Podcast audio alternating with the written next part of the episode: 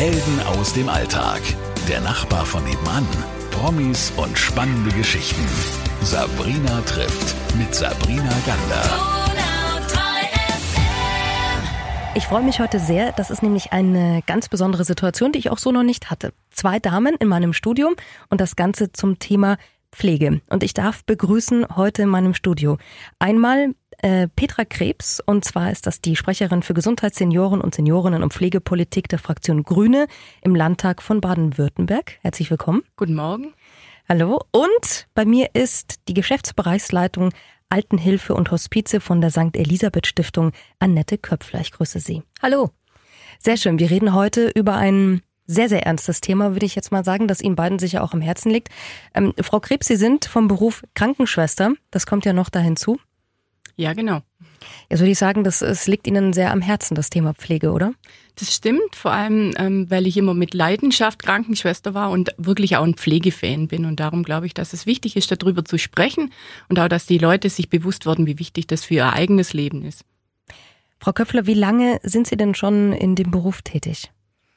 Also ich selber bin ja nicht Pflegekraft, sondern äh, bin Sozialpädagogin, aber bin eigentlich seit meinem Studium im, in der Pflege tätig in verschiedenen Einrichtungen, ähm, auch in Leitungspositionen eben äh, seit über 20 Jahren jetzt, ja. Jetzt spricht man allgemeinen ja vom Pflegenotstand. Würden Sie beide das so unterschreiben? Also möchte schon betonen, dass die Pflege wirklich was richtig Gutes ist und die Pflege da draußen auch einen richtig guten Job macht. Der Notstand ist da, vor allem im Pflegekräftemangel. Also da manifestiert er sich, da ist er bereits da und er wird noch mehr werden. Also da gibt es einen Notstand, aber die, die Qualität, die die Pflegenden leisten, das ist kein Notstand, das ist im Gegenteil was richtig Gutes. Und das muss man auch immer wieder betonen, dass da was wirklich Gutes gemacht wird. Frau Köpfler, wie sagen Sie das? Also ich finde es schon schade oder aber das ist bezeichnend. Sie sagen, ja, wir reden heute über ein ernstes Thema. Das heißt, mit Pflege wird immer Schweres assoziiert, Notstand assoziiert. Ähm, und wenn ich aber in den Einrichtungen bin, ähm, ich bin immer wieder auch in Teambesprechungen dabei und frage, warum macht ihr eigentlich den Beruf gern? Dann erzählen die mir ganz viele tolle Geschichten. Dann erzählen die mir von Begegnungen, von Wertschätzungen, von anderen helfen, davon, dass da ganz viel zurückkommt. Und äh, ich bedauere das ein bisschen, dass die ganze Pflegediskussion sehr stark vom Defizit her geführt wird oft. Und das schreckt natürlich auch viele ab, sich überhaupt mit dem Beruf auseinanderzusetzen. Woher kommt es denn dann? Natürlich gibt es den Pflegekräftemangel. Natürlich ähm, ist es so, dass äh, gesetzliche Rahmenbedingungen uns oft nur eine Personalausstattung zulassen, wo man sich deutlich mehr vorstellen könnte. Man könnte sich da immer mehr vorstellen. Also natürlich gibt es Probleme in der Pflege. Äh, ich bedauere halt, dass es oft alleine aus dieser Perspektive äh, thematisiert wird. Jetzt haben wir aber ja auch Zahlen, die ja durchaus immer diesen Begriff untermauern. Ich glaube, das ist so ein deutsches, ähm, deutsches Ding, dass man immer so so richtig heftige Begriffe braucht und dann erst kann man eine Diskussion eröffnen, kommt mir manchmal so vor. 3,5 Millionen Menschen sind pflegebedürftig und über 36.000 Stellen in der Pflege sind unbesetzt, sind zum Beispiel Zahlen, die nicht nur in den Zeitungen wie Spiegel oder SZ herumschwirren. Ähm, und dann haben wir ja auch noch unseren Bundesgesundheitsminister Jens Spahn, der im August 2018 angekündigt hat, es gibt ein Sofortprogramm Pflege mit 13.000 zusätzlichen Stellen. Und ähm, Jetzt habe ich gelesen im Ärzteblatt am 3. Juli, keine einzige von diesen Stellen ist bis jetzt besetzt. Frau Krebs, woran liegt das? Naja, wir können die Menschen ja nicht vom Himmel herunterfallen lassen. Also die Pflegenden, die sind, ähm, die sind Mangelware, das gibt zu wenige und das äh, Sofortprogramm von Jens Spahn äh, unterstütze ich natürlich. Aber der, der Haken daran ist wirklich, dass, dass er jetzt mit einem Programm kommt und die Leute nicht beachtet, dass die nicht da sind und dass es halt vor allem auf die stationäre Pflege abspielt. Und wenn man sich jetzt mal die Zahlen anschaut, wie viel der Leute zu Hause gepflegt werden, es sind 75 Prozent der Menschen werden zu Hause gepflegt, meist von ihren Angehörigen und auf die greift dieses Programm halt überhaupt nicht. Und das sind schon auch nur ziemlich altmodische Ansätze, immer zu denken, jeder, der irgendwie pflegebedürftig ist, muss in ein Heim. Ähm, man spricht ja immer davon, ins Heim abgeschoben werden. Das möchte ich mit allem, was mir zusteht, zurückweisen. Niemand wird ins Heim abgeschoben, da wird was Gutes gemacht. Aber trotzdem wollen die Leute so lange wie möglich daheim bleiben. Und da müssen wir eigentlich ansetzen mit moderne Konzepte. Da müssen wir gucken, dass wir die Quartiere und die Sozialräume ordentlich gestalten. Und wie gesagt, Jens Spahn, der hat viel Gutes, der hat die Pflege wieder ein bisschen gestärkt, der macht viel für diesen Berufsstand, aber so bis ins Detail ist es halt leider nicht ausgearbeitet, was er da gemacht hat. Ja, das finde ich ein bisschen schade, dass das alles so auf den stationären Bereich äh, übertragen wird. Was wäre denn Ihr Vorschlag? Wie könnte man das denn ausweiten dann? Oder was wären denn so erste Schritte, wenn Sie die Möglichkeit jetzt hätten? Was wären so die ersten Schritte, was Sie machen würden? Ja, erste Schritte wurden gemacht, auch bei uns im Land. Aber man muss viel weiter denken und zukunftsorientiert denken. Und das bedeutet, dass man die Pflege auf komplett neue Beine stellt. Die Pflegeversicherung seit 1995 wurde sehr eingeführt. Zuvor gab es übrigens noch mehr Geld, das man in Pflege investieren musste als Privatperson. Die hat was Gutes, aber sie ist halt nicht auf die ganze Solidargemeinschaft aufgestellt. Ja, nur die gesetzlich Versicherten tragen bei. Jeder, der eine Finanztraktation macht, muss nichts dazu beitragen. Also das grüne ist schon auch eine Pflegebürgerversicherung, wo alle mitmachen und dann ist da viel mehr Geld im System und dann kann man es auch anders ausgeben. Aber so erste Schritte, äh, das, das ist zu klein. Man muss schon ein großes Ziel im Auge haben und das ist auch möglich. Und vor allem auf das gesehen, dass der demografische Wandel uns noch viel mehr Leute ins Pflegesystem spielen wird. Wir haben einen demografischen Wandel. Bis in 40 Jahren ähm, haben wir, ich weiß nicht wie viele, über 80-Jährige. Der Mensch wird jetzt 100 und umso älter wird, ähm, braucht auch mehr Pflege. Und da muss man einfach gucken, dass alle mitmachen. Also das wäre schon das Programm, dieses Pflege komplett umwandeln und haben die Bundesgrünen auch wirklich gutes Programm vorgelegt. Ähm, aber es gibt halt im Moment nicht die Mehrheiten dafür.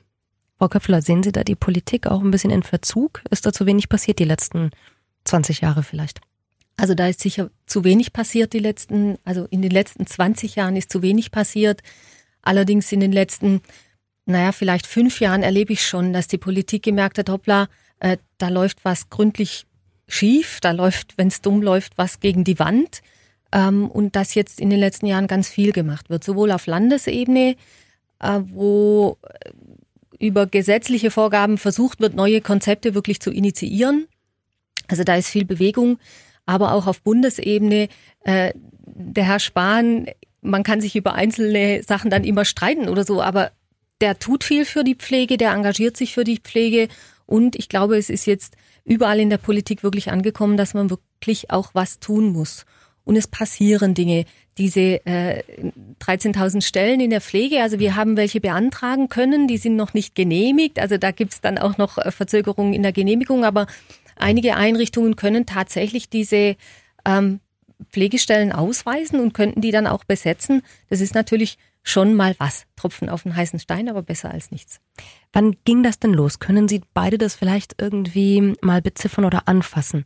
Wann ging das denn überhaupt los, dass dieser Beruf irgendwie in so eine Schieflage geraten ist, dass es auf einmal zu wenig Leute gab, dass das alles irgendwie so, so erdrutschartig sich bewegt hat? Können Sie das festmachen?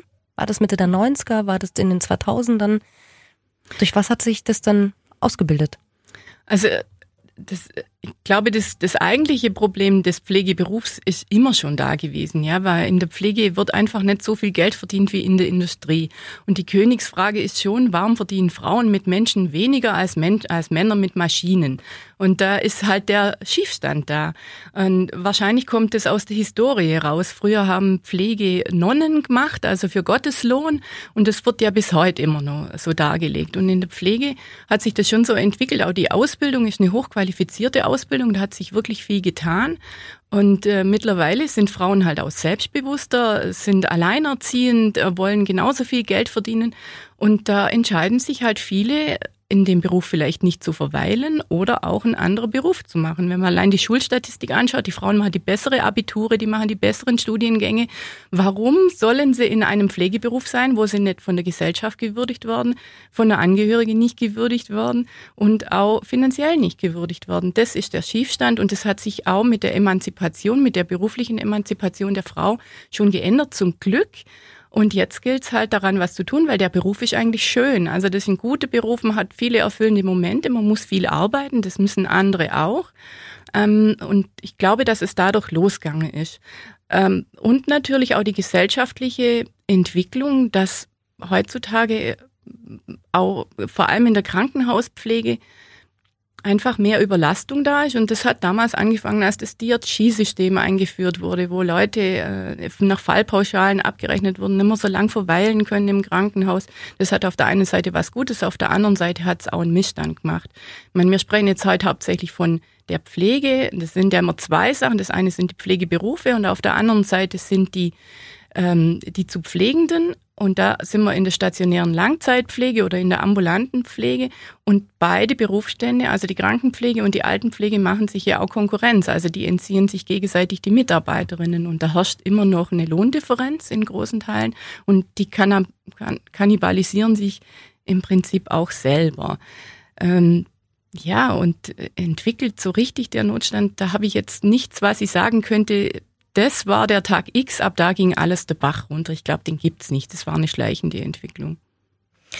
Frau Krebs, Sie sagen jetzt, die beiden Berufe Altenpflege und Krankenpflege kannibalisieren sich selber. Ich erlebe das ein bisschen anders. Wir sehen natürlich schon, dass in äh, die Altenpflegeberufe manchmal Personen kommen, auch durch unsere Unterstützung, die in die Krankenpflege nicht einsteigen möchten, weil ihnen die zu, ein Krankenhaus ist ihnen zu groß, es ist ihnen zu wenig familiär.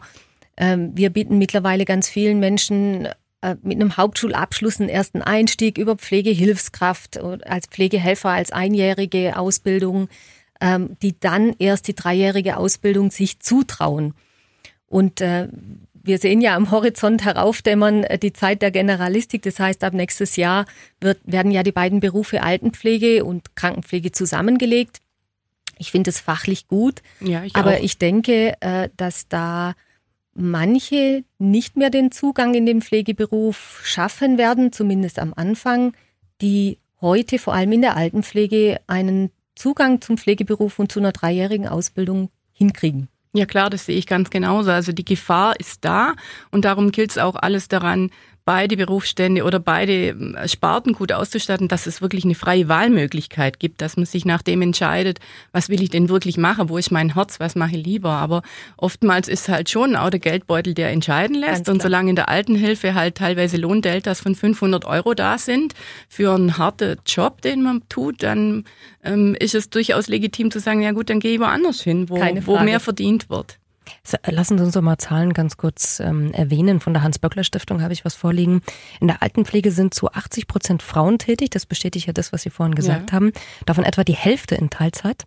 Bei Bruttoeinkommen für Helfertätigkeiten von teilweise sogar unter 2000 Euro für Vollzeitarbeit. Oftmals ohne Weihnachts- und Urlaubsgeld oder auch Sonn- und Feiertagszuschläge.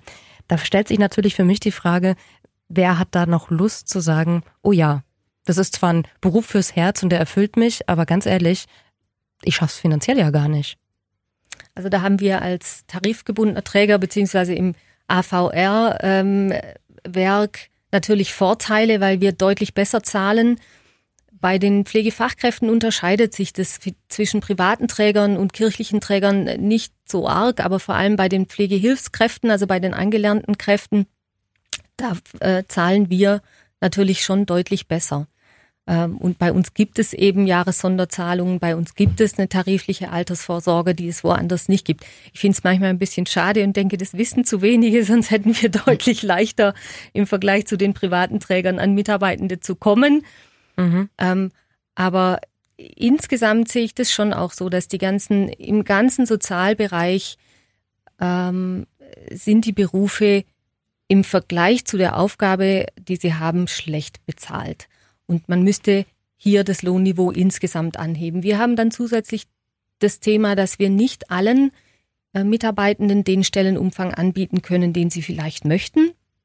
Also wenn zu uns jemand sagt und ich äh, kommt und sagt, ich brauche eine 100%-Stelle, vor allem im Helferbereich, dann können wir das manchmal nicht anbieten, weil wir diese Schichtlängen nicht zur Verfügung stellen können, weil insgesamt wir einfach zu wenig Pflegepersonal einsetzen dürfen wir verhandeln ja die Pflegesätze und die Personalschlüssel und die lassen uns manchmal einfach mehr nicht zu. Das heißt, wir mhm. haben auch viel unfreiwillige Teilzeit, sogenannte unfreiwillige Teilzeit im Pflegebereich.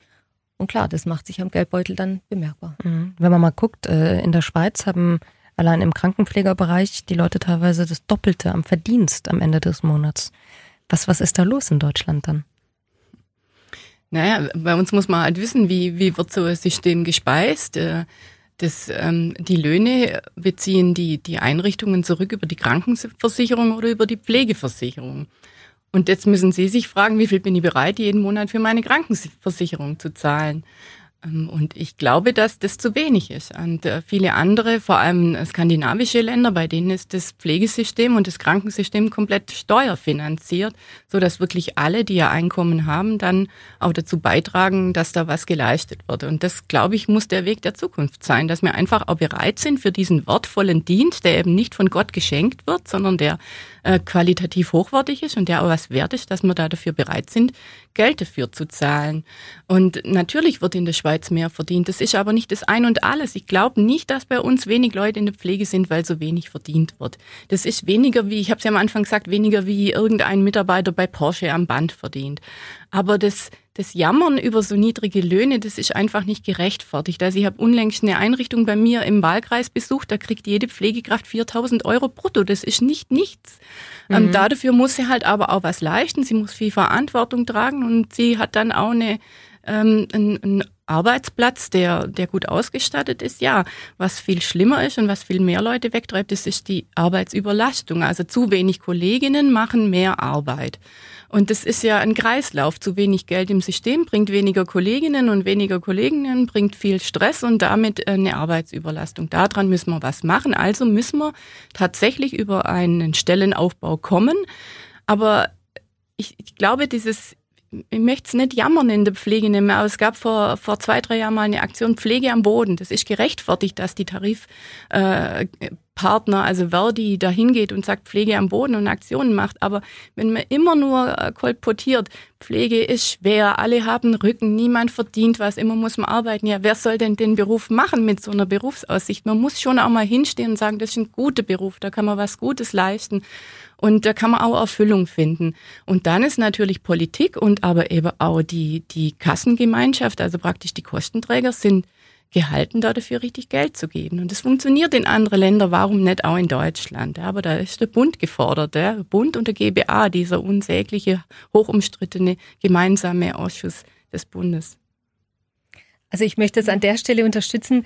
Das Thema Mehrverdienst ist ein generelles Thema im Sozialbereich. Meine Erfahrung ist, wir haben ja äh, Pflegeheime und aber auch Hospize. In den Hospizen ist der Personalschlüssel deutlich, deutlich besser und wir können sicher nicht in allen Pflegeheimen denselben Personalschlüssel wie in Hospizen äh, fahren. Äh, Hospize sind Spezialeinrichtungen für Menschen, die schwer krank und sterbend sind. Also es ist schon noch eine andere, äh, ist, ist was mhm. anderes einfach. Aber die Arbeitszufriedenheit in den Hospizen die ist sehr, sehr hoch, obwohl die genauso viel verdienen bei uns wie die Kolleginnen und Kollegen in den Pflegeheimen. Aber wenn ich mit den äh, Pflegefachkräften in den Hospizen rede, dann sagen die, ja, hier kann ich endlich das äh, anwenden, das machen, was ich in meinem Beruf gelernt habe und wofür ich auch mal angetreten bin. Und ähm, das ist für mich sehr eindrücklich, obwohl die ja eine äh, mit Sterbenden ist ja eigentlich eine schwere Arbeit, mhm. auch psychisch ja, nochmal eine anspruchsvolle Arbeit ist die Arbeitszufriedenheit deutlich höher, weil sie haben eine andere personelle Ausstattung. Sie können genau das machen, was, für was sie als Pflegekräfte angetreten sind. Pflege auf einem sehr, sehr hohen Niveau. Und das, und das wünsche ich den, den anderen Kolleginnen und Kollegen sowohl im Krankenhausbereich ja. als eben auch in der stationären Altenhilfe von Herzen auch. Liegt es aber dann vielleicht nicht doch daran, dass es einfach ähm, auch unglaublich viele Patienten auf eine Pflegekraft gibt in Deutschland. Also im Schnitt sind das zehn auf eine Pflegekraft. Wenn wir uns mal umschauen, was in anderen Ländern möglich ist. In England sind es nur acht, in Schweden und der Schweiz sind es gerade sechs Patienten auf eine Pflegekraft, in den Niederlanden fünf und der Spitzenreiter Norwegen, da muss sich eine Pflegekraft im Schnitt nur um vier Patienten kümmern. Da gehe ich doch wirklich zufriedener nach Hause, weil ich sage, die vier habe ich auch wirklich ausgefüllt. Aber ich habe nicht, und im Gegensatz dazu stehen ja dann auch die Zahlen, die dann dazu passen, 30 Prozent der Pflegekräfte in Deutschland sind Burnout gefährdet. Wie kriegt man das denn hin? Das stimmt, aber dazu muss man natürlich auch wissen, dass wir in Deutschland das einzige Land sind, wo Pflege eine duale Ausbildung ist, also eine grundständige Ausbildung. Überall anders sind akademisierte Pflegekräfte. Da entscheiden sich also Leute, die zwölf Jahre mindestens Schule gemacht haben, ganz bewusst dafür Pflegende zu werden, Krankenschwestern. Ähm, und witzigerweise in Schweden heißen zum Beispiel Männer auch Krankenschwester. Ähm, ich war dieses Jahr in Schweden, habe mir das angeschaut. Und dort ist es der höchst angesehene Berufsstand noch über dem Arzt von, von dem, was Leute dazu dazu sagen, ja, ich bin Krankenschwester, toll, was super, wie hast du das geschafft? Und bei uns, wenn ich sage, ich bin Krankenschwester, oh Gott, kannst du das wirklich machen? Du Arme, so ein ne? schwerer Job, du Arme. Also das, das ist das ganze System. Und natürlich, ich habe es ja schon gesagt, äh, Skandinavien steuerfinanziert, da ist mehr Geld im System, aber man muss natürlich auch wissen, ähm, dass zum Beispiel Patientinnen und Patienten, die in Schweden auf einen Krankenhausaufenthalt warten, die haben eine Diagnose, äh, irgendeinen Tumorbefund, die warten sechs Wochen, bis sie ins Krankenhaus kommen können. Ja, also das deutsche Gesundheitssystem ist gut. Da können wir nicht dran rütteln. Ich glaube, dass das gut ist, so wie wir das haben. Aber ich glaube, wir müssen unsere Mitarbeiterinnen hier in der Pflege auch Karrierechancen eröffnen. Das hatte man bisher nicht. Und darum sind wir jetzt ja vom Land Baden-Württemberg eingestiegen in die Akademisierung der Pflegeberufe. 20 Prozent ist unser Ziel. Da müssen wir noch ein bisschen was dran arbeiten. Und es ist auch richtig so, dass es wirklich dann auch so, äh, so, so eine Art Primary Nursing wieder gibt. Es muss nicht auf äh, Stationen in der Langzeitpflege und in der Krankenhäuser alle alles machen. Also Hilfskräfte in der Pflege, aber auch qualifizierte Pflegende und dann aber auch welche, die die Chance haben, ihre wissenschaftlichen Arbeiten auch dort zu tun. Ähm, und manche Häuser tun sich da nur schwer, äh, akademisierte Pflegekräfte überhaupt zweckmäßig einzusetzen. Die sind aber immer Lernprozess und das werden sie auch lernen. Und dann glaube ich, dass man da damit einen Schub hinkriegen kann. Ich glaube es nicht nur, das muss so sein, weil wir, wir müssen irgendetwas tun, sonst kollabiert uns das System. Frau Köpfler, glauben Sie das auch, dass man damit einen Schub hinbekommt? Ja, das glaube ich auch. Und äh, wir Träger sind da schon angehalten, uns auch neue Wege zu überlegen. In der Tat ist es so, dass wir im Moment für akademisierte Pflegekräfte in der stationären Altenhilfe irgendwie noch gar keine richtigen Tätigkeitsprofile haben oder wir wissen gar nicht, was könnte man denn mit denen alles anfangen und so. Mhm. Und ich glaube, da, da ist gerade äh, eine Entwicklung in Gange, also da, da bewegt sich was. Wir brauchen da auch äh, zum Teil andere gesetzlichen Rahmenbedingungen nochmal im Land, aber auch da hat sich in den letzten Jahren auch was bewegt. Ähm, aber ich glaube, da muss, da muss Politik und Träger äh, müssen pfiffige Lösungen finden, wie wir so einen guten Personalmix in, in Pflegeeinrichtungen hinkriegen, wo dann tatsächlich auch Leute sagen, ja, Pflege, das ist auch ein Bereich, in dem ich Karriere machen kann, ähm, wo aber auch für Menschen, die zum Beispiel jetzt als Geflüchtete zu uns kommen, eine gute Möglichkeit ist, hier einen Beruf zu starten und mit diesem Beruf dann auch genügend Geld zu verdienen, dass sie auch hier bleiben können zum Beispiel. Also für, für die ganze Bandbreite einen Menschen, die sich für Pflege begeistern können, brauchen wir Platz in unserem in unseren Einrichtungen. Das stimmt. Und wenn ich dann noch was dazu sagen darf, ich habe äh, Kontakt bei mir im Landkreis, gibt's eine äh, gibt es eine Hochschule in Ravensburg-Weingarten, die bildet oder die macht eine akademisierte Pflegeausbildung. Und da hat sich jetzt eine Initiative gebildet aus der Studierendenschaft raus, Initiative für akademisierte Pflege. Und die haben richtig viel Feuer und brennen für diesen Beruf und die ziehen als von sich selber aus, also ohne dass sie irgendwie unterstützt wurden als Ausbildungsbotschafterinnen los und versuchen, äh, Leute in ihrem Alter dazu gewinnen, diesen Beruf zu machen. Und da bin ich unglaublich dankbar, dass die das machen. Und da sieht man schon, dass wenn die Chance kriegen und Karrierechance kriegen und sich verwirklichen können, dass die da auch ja, dafür brennen, wie ich schon gesagt habe, und uns, dem, uns da auch viel Gutes bringen können. Also absoluter Respekt für diese Initiative. Also ich hoffe auch, dass die jüngeren Pflegekräfte da auch mit einem ganz anderen Selbstbewusstsein an den Start gehen. Ja. Mich macht es manchmal traurig, dass die Pflege selber sich äh, so, so ein bisschen abqualifiziert oder so als Handlanger des Arztes sieht oder so. Und da ermutige ich auch unsere Pflegekräfte immer hinzustehen. Die leisten einen ganz wertvollen Dienst für die Gesellschaft und da auch mit einem ganz anderen Selbstbewusstsein ähm, auch gegenüber der Politik oder der Gesellschaft hinzustehen. Das finde ich ganz wichtig und toll, wenn es da so Initiativen gibt. Ich habe mir mal ähm, so drei Begrifflichkeiten rausgeschrieben ähm, im Vorfeld dass ich einfach rausgelesen habe aus all diesen ganzen Artikeln und Statements und äh, was es nicht alles gibt. Und dann würde ich sagen, in Deutschland leiden die Pflegekräfte nicht nur unter zu viel Patienten und zu geringem Einkommen, ja, das hatten wir schon, aber auch zu wenig Wertschätzung. Aber wie kann man denn jetzt, die sagen jetzt die Akademisierung, ja? Ich habe ja auch ein Interview mal mit einer Krankenpflegerin gemacht, die hat gesagt, es ist teilweise schon so, sie geht rein und die Patienten sagen, gehen Sie bitte raus, ich hätte gerne einen Arzt. Sie glauben ihr ja auch gar nicht, weil man sagt, bevor ich jemanden an mein Knie lasse und die macht da irgendwas, lieber eine OP, das hilft. Wie viel Schuld hat denn dieser Gedankensatz, also diese Struktur? Große Schuld. Mhm. Sind wir da wieder bei übrigens dieser Fallpauschale, äh, also was Sie vorhin schon mal angesprochen hatten? Nee. Oder woher kommt das eigentlich? Nee, Dass man also glaubt, operieren macht mehr Sinn? Der Arzt weiß es besser? Vielleicht schon von der Historie auch. Ähm, Sie haben es vorher gesagt, der Beruf ist, ist irgendwann mal von, von, von Ordensleuten entstanden, so für Gotteslohn und so nach dem Motto, pflegen kann jeder und so. Und ich glaube, das steckt so ein bisschen noch in den Köpfen drin.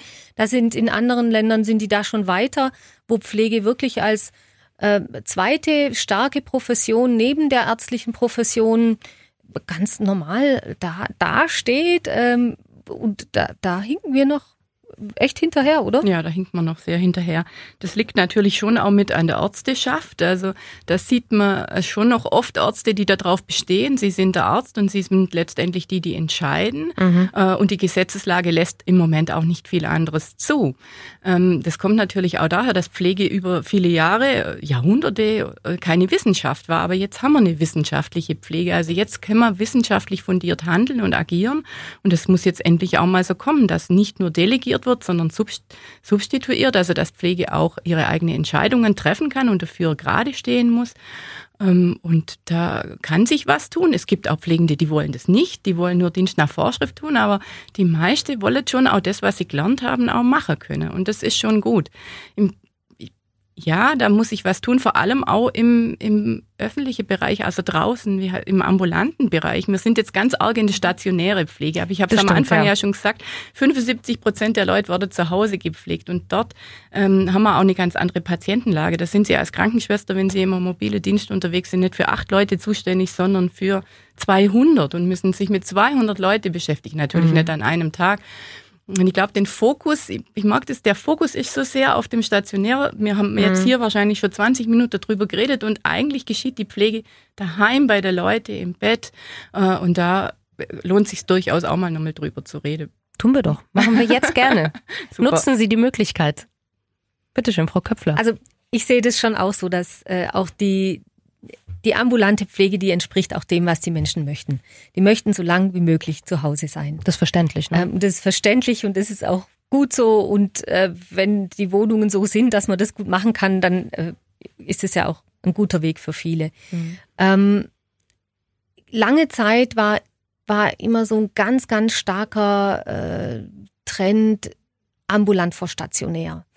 Und wir Träger, die auch viele stationäre Einrichtungen haben, haben darunter ein bisschen gelitten, weil auch das Image der stationären Pflege dann nochmal abgewertet wurde im, im Bezug, also im Vergleich zur ambulanten Pflege und das hat uns nicht ja. gut getan. Und ich glaube, äh, wir brauchen in Zukunft einen guten Mix.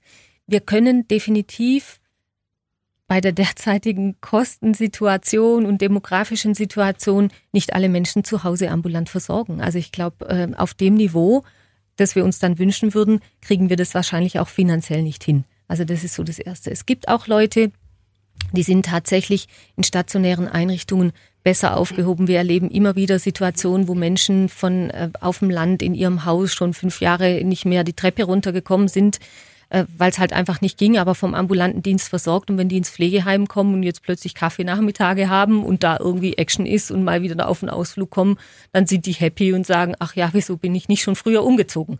Also wir brauchen beides. Ähm, ich denke auch, wir müssen die ambulante Säule deshalb stärken. Im Moment, also lange Zeit war es so, dass äh, die ambulanten Pflegedienste gesagt haben, ja, wir haben nicht so einen Personalmangel, wir können ein bisschen familienfreundlichere Arbeitszeiten anbieten. Die Pflegekräfte können da sehr selbstständig arbeiten, das kommt vielen entgegen. Die haben anderen Status, die müssen eben nicht immer alles mit einem Arzt besprechen, also sind ein bisschen freier. Das mögen viele, das heißt, die ambulanten Dienste hatten lange Zeit nicht dieses Personalproblem, was äh, stationäre oder Krankenhäuser hatten. Im Moment dreht sich das ein bisschen oder, oder verändert sich das. Und es gibt immer mehr ambulante Dienste, die sogar einen Aufnahmestopp haben. Und da muss ich ehrlich sagen, wird es mir dann immer äh, Angst und Bange, weil ich denke, wenn diese, diese unterste Säule oder dieses, dieses letzte Netz wegfällt und die Menschen ambulant zu Hause nicht versorgt werden können, was weiß ich, wenn die am Krankenhaus nach Hause kommen und die brauchen noch Unterstützung und diese Unterstützung kann nicht mehr gewährleistet werden, weil die ambulanten Dienste zu wenig Leute haben, dann wird es richtig prekär für uns als Gesellschaft auch. Das stimmt. Aber die Zahl, die Sie vorher genannt hat, 600.000 pflegebedürftig in Deutschland, oder war das? Ähm, da muss man schon der Ehrlichkeit halber sagen, dass da alle Pflegegrade erfasst sind, auch die mit Pflegegrad 1 und 2. äh, drei, vier, fünf, das sind ja fünf Pflegegrade. Und ich würde jetzt einfach mal wagen zu behaupten, dass jemand mit Pflegegrad 1 oder 2 und oft auch 3 nicht unbedingt eine stationäre Versorgung braucht. Das mhm. sind also Leute, die brauchen manchmal nur unterstützende Hilfsleistungen, jemand, der ihnen Medikamente stellt oder beim mhm. äh, Anziehen hilft. Und das kann man schon äh, ambulant hinkriegen und das ist auch besser ambulant hinzukriegen. Und da kommt nochmal was ganz anderes mit ins Spiel. Das muss nicht alles dann professionell sein, sondern wir brauchen auch eine breite Basis der ehrenamtlichen Unterstützung. Und ehrenamtlich sind oft Familie, Freundinnen und Freunde oder auch Nachbarschaftshilfen. Und da äh, gibt's bei uns schon was. Also Baden-Württemberg ist das Land des Ehrenamts. Da wird wirklich auch viel geleistet. Äh, und da ist natürlich mit der Pflegestärkungsgesetze auch was dafür gemacht worden, dass man das Geld für sowas hernehmen kann. Das halte ich also für richtig und wichtig. Aber das A und O, wo jetzt zum Beispiel auch das Land Baden-Württemberg eingreifen kann, das ist einfach Strategien zu schaffen, dass die Quartiere, also da, wo man wohnt, ob das jetzt ein Dorf ist oder eine Stadtviertel oder ein Kiez, wie es die Berliner nennen, äh, dass die so bunt und lebendig sind, dass da füreinander was gemacht wird. Also ähm, zum Beispiel gibt's Modelle so Rollladendienste. Ich gucke, ob mal bei meiner Nachbarin gegenüber der Rollladen morgens bis zehn auf ist und wenn nicht, dann gebe ich irgendjemand Bescheid. Mhm. Äh, und da damit wird ermöglicht, dass Leute länger daheim bleiben können. Und das halte ich für immens wichtig, also wirklich auch die niederschwelligen Dienste zu bedienen. Und da äh, versuchen wir viel dafür zu machen. Wir brauchen da mehr Ehrenamt, aber wenn man sich so die gesellschaftlichen Entwicklungen anschaut, ähm, merkt man ja schon auch, dass so das Füreinander und Miteinander und der Respekt auch vor dem Alter schon abnimmt. Also das sind schon auch Probleme, die unsere Gesellschaft hat und da muss man so früh wie möglich anfangen, äh, auch Kinder wieder beizubringen, dass es sich lohnt, auf alte Leute zu achten oder mal freundlich zu denen ist. Und da kann man viel machen. Und was natürlich auch ganz wichtig ist, das sind so diese Zwischenstrukturen, also das Sektorenübergreifende, dass wir halt wieder mehr Plätze für eine Kurzzeitpflege brauchen ähm, oder für eine Tagespflege. Und da sind wir auch vom Land Baden-Württemberg gerade dran. Also 7,6 Millionen investiert das Land Baden-Württemberg in das Aktionsbündnis Kurzzeitpflege. Äh, gerade diese Woche kam die Pressemitteilung, 2,7 Millionen sind jetzt ausgeben worden, um über 100 neue Plätze zu schaffen. Und das ist der richtige Ansatz. Also ähnlich wie wenn man zum Arbeiter gehen will und sein Kind in eine Kita bringt, muss es auch möglich sein, dass man arbeiten kann und dann äh, weiß, dass äh, die Angehörigen oder die Nachbarn so lange gut versorgt sind. Jetzt haben wir aber auch über den Mangel ähm, im ambulanten äh, Pflegedienst gesprochen. Sagen Sie, ja, wir brauchen mehr Ehrenamt. Das, das schließt aber jetzt nicht die Lücke in, in nee. der ambulanten Pflege, ne? Nee, das schließt sie nicht. Aber ich sage ja, man muss einfach gucken, was brauchen die Leute? Brauchen sie unbedingt einen Pflegedienst, der ihnen eine qualifizierte Pflege macht äh, oder äh, Wundversorgung oder brauchen sie jemanden, der ihnen bei täglichen Verrichtungen hält? Und da ist zum Beispiel äh, das DRK oder die Johanniter, Nachbarschaftshilfen, die sind da ja auch drin, dass die kommen und diverse Sachen machen, so dass die Leute daheim bleiben können. Also man muss einfach einen Mix nicht nur an Wohnangebote, sondern auch an Leistungsangebote schaffen. Und ähm, da, da gibt es auch schon viele, aber die sind durchaus ausbaufähig. Trotzdem ist ja in der Gesellschaft verbreitet diese Angst, oh Gott, ich kann meinen Vater zum Beispiel nicht pflegen. Ich schaffe das gar nicht. Ich bin im Beruf. Ähm, wir haben nicht mehr das klassische Rollenbild. Ne? Ja. Mann, äh, Mann ist in der Arbeit, Frau ist zu Hause, erzieht die Kinder und kümmert sich dann um die Schwiegermutter oder um die Mutter. Das ist ja de facto gar nicht mehr da. Vor allem in den Städten, würde ich jetzt mal behaupten, ist das ja schon mal ganz anders. Und deswegen ist diese Angst ja auch verbreitet zu sagen, ja, ich kann mir doch gar keine Pflegekraft leisten. Und wenn, dann ist es eine ausländische. Weiß ich denn überhaupt, woher die kommt? Kann die das? Kann ich der vertrauen? Wie kann man dem, dem entgegenwirken? Weil das sind Themen, die hört man immer und immer wieder. Und das sind auch die Themen, die mit äh, an uns herangetragen werden von den Hörern. Das ist diese Angst vor allem, würde ich jetzt mal sagen, ähm, dass man ja natürlich zu Hause bleiben möchte, aber gar nicht die Chance hat, weil man erstens mal das nicht zahlen kann und zweitens ähm, diesen Menschen gar nicht das Vertrauen schenkt, habe ich das Gefühl. Also ich finde schon spannend, also die, diese, das, was Frau Krebs auch gerade gesagt hat, dass der Mix, die, die unterschiedlichen Angebote, Leistungsangebote, wie man Pflege organisieren kann, die nehmen in den letzten Jahren zu. Ich möchte noch eins ergänzen, Tagespflege ist da auch ein ganz, ganz wichtiger Baustein, also wo die Menschen tagsüber mhm. sind und abends äh, und nachts dann wieder zu Hause äh, schlafen. Also um diesen äh, Pflegemix oder diesen Hilfemix äh, gut darstellen zu können. Und eine mittlerweile total wichtige Säule sind äh, ausländische Pflegekräfte, die bei den Menschen zu Hause sind. Und äh, da ist die große Schwierigkeit, dass es sich halt immer noch in einem halblegalen, teilweise illegalen Markt bewegt. Also es mhm. gibt auch äh, legale Angebote und die sind aber dann manchmal auch entsprechend teuer, sodass die Leute sagen, ja, die kann ich mir eigentlich gar nicht leisten. Mhm. Und dann werden solche Pflegekräfte oft unter der Hand weiterempfohlen und so. Und das ist schon im Moment ein grauer Markt, den ich mit großer Sorge betrachte, auch weil, also mir geht es da auch um die Leute, die in diesen äh, Arrangements arbeiten.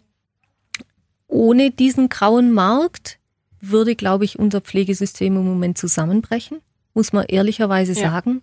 Aber ich glaube, es braucht auch da gesellschaftliche und gesetzliche Regelungen, dass das hier aus dieser Grauzone aus der Illegalität rauskommt. Und da läuft richtig viel. Also da höre ich immer wieder von Hausärzten, die zum Beispiel dann ja nach Hause kommen und das erzählen oder auch äh, klar die Leute, die in ambulanten Pflege, also die Mitarbeitenden von ambulanten Pflegediensten erzählen das dann häufig, was da zu Hause manchmal abgeht. Und das ist äh, teilweise auch außerhalb von dem, was wir uns arbeitsrechtlich äh, vorstellen und wünschen.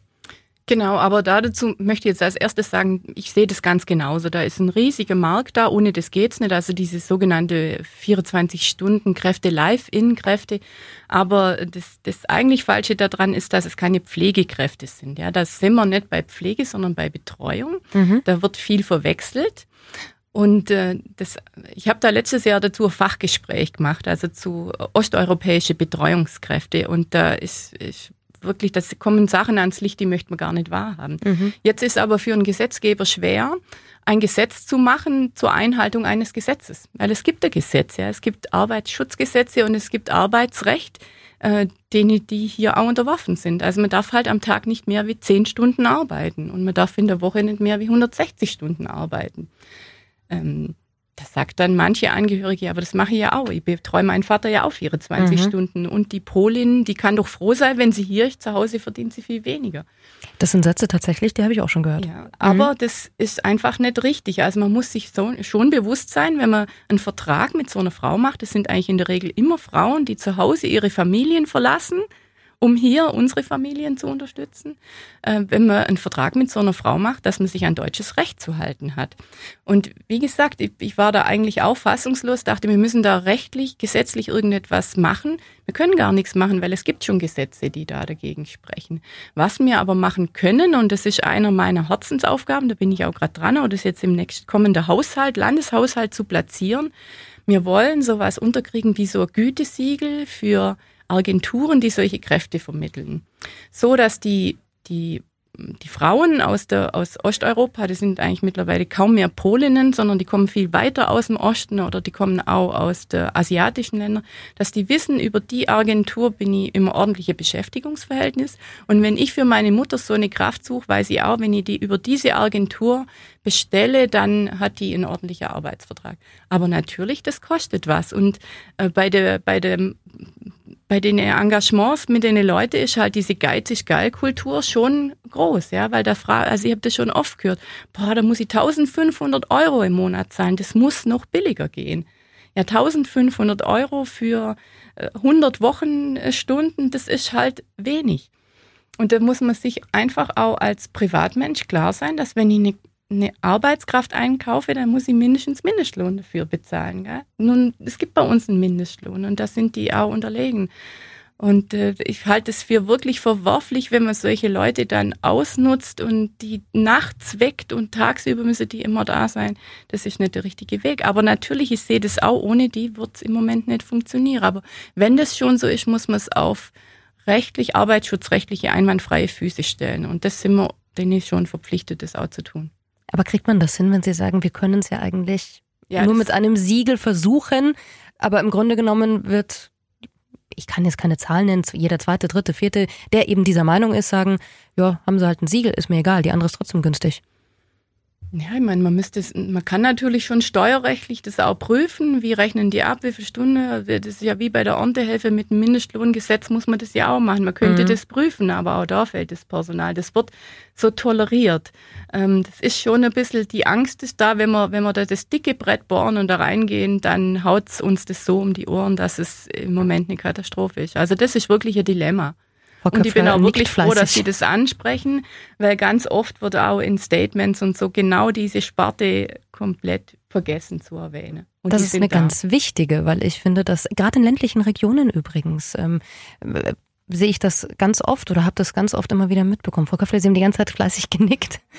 Ja, ich denke, Sie haben ganz am Anfang mal gefragt, äh, hat die, die Politik irgendwas verschlafen oder mhm. so?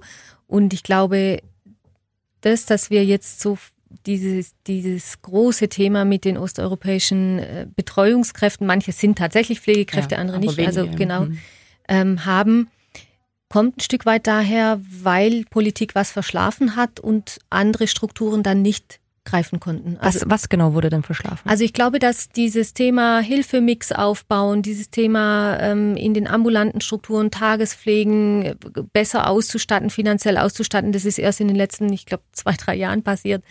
Ähm, wenn man damit früher angesetzt hätte, dann hätten sich vielleicht jetzt nicht so viele Menschen diesen halblegalen Weg über osteuropäische Pflegekräfte suchen müssen. Ist es auch eine Wertevermittlung, die gefehlt hat vielleicht? Inwiefern? Oder? Naja, wir reden über viel Ehrenamt, wir reden aber auch da viel, dass, äh, darüber, dass äh, viele Leute sagen, ich unterlaufe das System, ist mir doch egal, kriegt die halt weniger, muss mehr arbeiten, aber ich hab's besser. Äh, diese Geiz ist geil Mentalität, die wir vorhin angesprochen haben. Ich, ich rede über eine, eine Wertevermittlung, die von oben nach unten vielleicht ja auch manchmal geschehen muss, dass man sagt, das tut man nicht ist jetzt eine philosophische ist, Frage ja, schon fast keine politische ich mehr. Das sehr spannend. Ich, also ich erlebe äh, manchmal ja schon auch im Pflegeheim, also das ähm, habe ich selber erlebt und erzählen mir die Einrichtungsleitungen, dass dann schon auch Angehörige da sitzen und sagen, was, ihr seid so teuer, ach nee, dann überlege ich mir vor lieber was anderes. Und es sind nicht unbedingt die Angehörigen, äh, die dann den Gang zum Sozialamt äh, antreten müssten. Also da gibt's schon welche, die sagen, ach, dann probieren wir es doch lieber nochmal irgendwie billiger wie anders, wie auch im ambulanten Bereich gibt es, wo dann äh, die Pflegekräfte erzählen, wir müssten eigentlich da mehr Leistungen anbieten, weil der, der Mensch zu Hause auch nicht mehr so ganz optimal versorgt ist. Wo aber Angehörige sagen, ach nee, da möchte ich jetzt meinen Geldbeutel nicht mehr so weit für aufmachen. Mhm. Aber ich glaube, das ist nicht die Regel. Und äh, da jetzt ähm, grundsätzlich Werte Erosion festzustellen, also so weit würde ich jetzt nicht gehen. Also die, die Mentalität sage jetzt mal der Deutschen, das haben andere, andere Länder auf jeden Fall auch, dass die Lebensleistung eines Menschen, also mein Haus, mein Garten, meine, meine Immobilien, dass ich die am Ende des Lebens gerne auf meine Kinder vererbe, das war immer schon da. Also vor allem im Allgäu, da wo ich her bin, da hat man den Hof nicht hergegeben, also nichts Wichtigeres wie der Boden zu behalten. Ja, und jetzt mit, mit äh, Zahl, also die Leute werden älter, darum muss man sie länger pflegen muss die einzelne Familie sich natürlich schon überlegen, muss das Haus unbedingt erhalten werden. Ich weiß, das ist bitter, aber ähm, sonst muss es die Solidargemeinschaft zahlen. Oder der Mensch hat, die, hat, also hat das ganze Leben geschafft, viel geschafft und dann kommt er in eine Pflegesituation und soll dann darben. Also das ist unerträglich für mich. Da muss man dann schon auch überlegen, kann ich das Vermögen vielleicht irgendwie auflösen? Zumindest wenn man eins hat. Davon. Wenn, wenn man, man, eins hat. Ja, ja aber Frau das Krebs. ist ja genau das, was Frau Köpfler gesagt hat. Wir erleben schon auch ähm, Familien, die Eigentum haben oder Vermögen haben, uns halt gar nicht sparen und dann äh, sparenderweise wenig Geld für Pflege aufgeben. Ich spreche jetzt nicht von den arme, bedürftige Leute, die dann äh, oftmals nur zu, äh, zu stolz sind, um zum Sozialamt zu gehen und die Leistungen, die ihnen zuständig äh, zu, zu zustehen würde, Entschuldigung, die ihnen zustehen würde, dann auch zu holen, sondern ich spreche schon auch von Leuten, wo Vermögen da wäre, auf der Bank oder in Immobilien und wo man sich halt sträubt, das aufzulösen. Und ich möchte da gar nicht dagegen reden. Ich weiß, dass das schwierig ist, ähm, das zu tun. Und trotz allem muss man sich halt schon überlegen, ja, wer soll es denn bezahlen? Also irgendwie hat man das, was man sein Leben erarbeitet hat, das Recht ist nicht da, dass man das seine Kinder vererbt, solange man nur lebt. Also man muss es schon so lange auch noch benutzen. Und das ist aber eine ganz schwierige Frage. Also da dafür wird mal ein Pranger gestellt, wenn man das draußen sagt. Das ja, verkauf du mal dein Haus, dann kannst auch. du gut gepflegt werden. Es gibt im Moment eine Initiative, die auch stark von der, es gibt eine Initiative, die heißt Pro Pflegereform, die sich sehr, sehr stark für einen Umbau der Pflegeversicherung ja. oder für eine, ja, eine Reform eben der Pflegeversicherung einsetzt. Und einer der zentralen Ideen ist, dass äh, wir was die Finanzierung anbelangt, eine, äh, eine Veränderung herstellen müssen. Und zwar ist es im Moment ja so, dass ähm, Pflegebedürftige im stationären Bereich zumindest, äh, ähm, da zahlt die Pflegekasse einen Sockelbetrag, der ist auch fix. Und wenn dann die Pflegekosten steigen, zum Beispiel weil Tariferhöhungen da sind oder weil mehr Personal eingestellt wird oder weil die Sachkosten ja jedes Jahr mehr werden, bleibt der Anteil der Pflegekasse immer fix und die Bewohnerin muss immer mehr bezahlen. Und dann sagen viele Angehörige schon zu uns, ja, ich hätte schon mehr Pflegekräfte, finde ich total gut und wichtig und alles.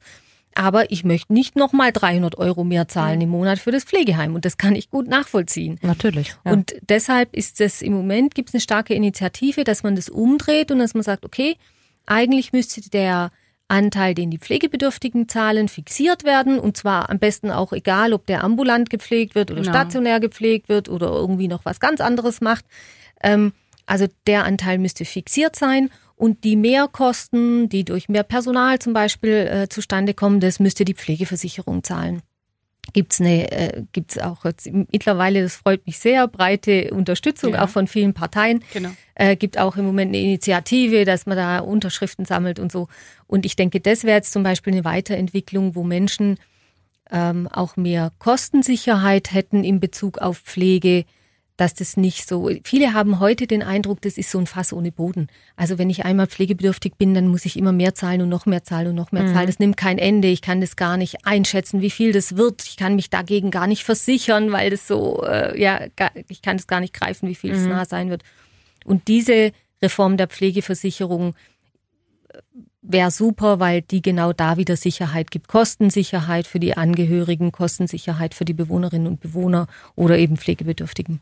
Genau, und der entscheidende Satz war für mich jetzt schon so, dass das dann auch in der ambulanten Pflege sein muss, weil sonst hätten wir wieder einen, einen Zug dann mehr in die stationäre Pflege. Die will überhaupt nicht gegen die stationäre Pflege sprechen, aber wenn man im, im stationären Aufenthalt mehr bezahlt kriegt als zu Hause, dann ist es ganz klar, dass man sich überlegt, manch eine, die vielleicht daheim noch gern gewesen wäre, ins Pflegeheim zu geben. Aber das unterstützen wir auch von grüner Seite voll.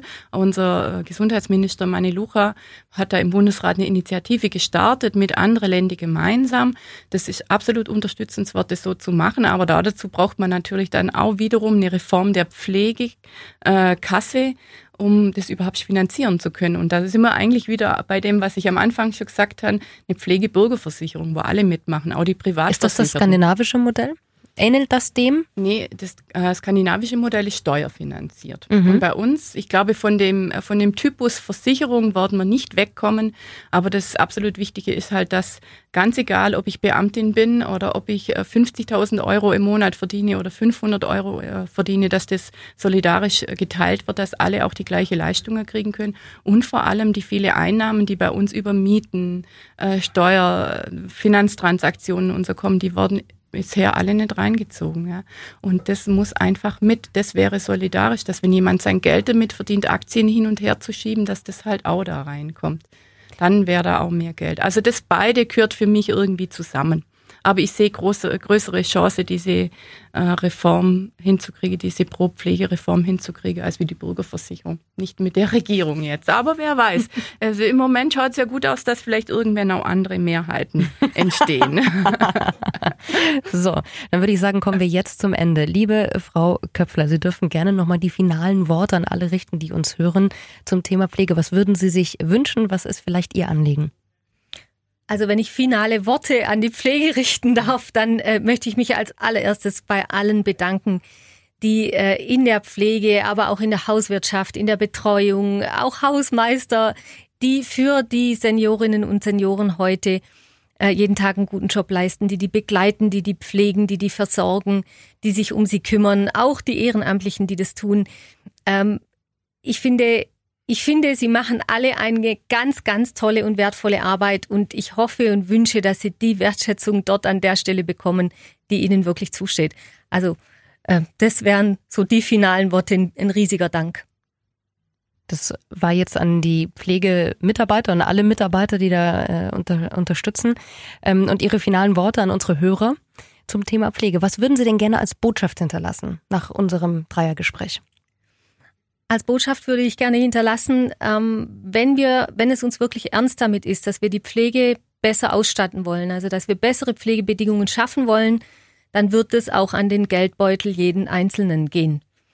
Ähm, anders glaube ich, ist es nicht zu machen, aber ich glaube, das ist es wert. Und ich wünsche mir von den Hörerinnen und Hörern, dass sie da solidarisch auch zu den Pflegenden stehen ähm, und dann nicht am Ende den Rückzieher machen, wenn es eben an den eigenen, eigenen Geldbeutel geht. Von der Politik wünsche ich mir, dass die eingeschlagenen Wege weiterverfolgt werden, dass wir auch mutig sind an manchen Stellen, äh, wirklich größere Reformen zu machen und nicht nur Pflästerchen zu kleben. Das passt ja zum Thema Pflege sondern wirklich mutige Schritte gehen und dass wir das aber auch gemeinsam tun, Träger und Politik zusammen. Da braucht es manchmal auch Absprachen oder wo man sagt, was für Konzepte sind denn wirklich sinnvoll, ähm, also dass man da im, im engen Austausch ist und wirklich jetzt die eingeschlagenen Wege oder die, die schon gemachten Schritte weitergeht. Frau Krebs, Sie haben natürlich auch noch die Chance, eine, eine finale Botschaft loszuwerden. ja, sie kann mir natürlich den Dankesworten von Frau Köpfler nur anschließen. Das, da stehe ich auch voll dahinter. Und meine Botschaft an die Hörerinnen wäre schon, wenn sie in die Situation kommen, sie brauchen eine Pflege für sich selber oder für ihre Angehörigen, dann nehmen sie sich trotz dieser Ausnahmesituation Zeit und lassen sie sich ordentlich beraten. Es kann nicht sein, dass man sich, wenn man Schuhe kaufen geht, durch drei Läden schleppt und überlegt und überlegt und überlegt, welche sind die richtigen. Ähm, es gibt sehr große Unterschiede in der Anbieter und lassen Sie sich beraten und nehmen sich Zeit, da einen guten Weg zu finden. Gehen Sie zu Pflegestützpunkten, über die haben wir noch gar nicht gesprochen, die bei alle Landratsämter sind. Es gibt Leute, die Sie beraten und die Sie begleiten. Und zur Not wenden Sie sich an Ihre Abgeordneten vor Ort. Die äh, können auch immer noch ein bisschen was bewirken und einen Brief schreiben. Das ist ja mal ein Angebot hier. Dann sage ich vielen, vielen Dank für das sehr, sehr spannende Gespräch. Und bei mir waren heute Annette Köpfler. Sie ist Geschäftsbereichsleitung Altenhilfe und Hospize von der St. Elisabeth Stiftung. Vielen Dank, dass Sie da waren. Und äh, Petra Krebs und sie ist Mitglied des Landtags von den Fraktionen Grünen und zwar im Landtag von Baden-Württemberg. Und auch Ihnen vielen, vielen Dank, dass Sie da waren. Dankeschön. Danke. Helden aus dem Alltag. Der Nachbar von nebenan. Promis und spannende Geschichten. Sabrina trifft mit Sabrina Gander.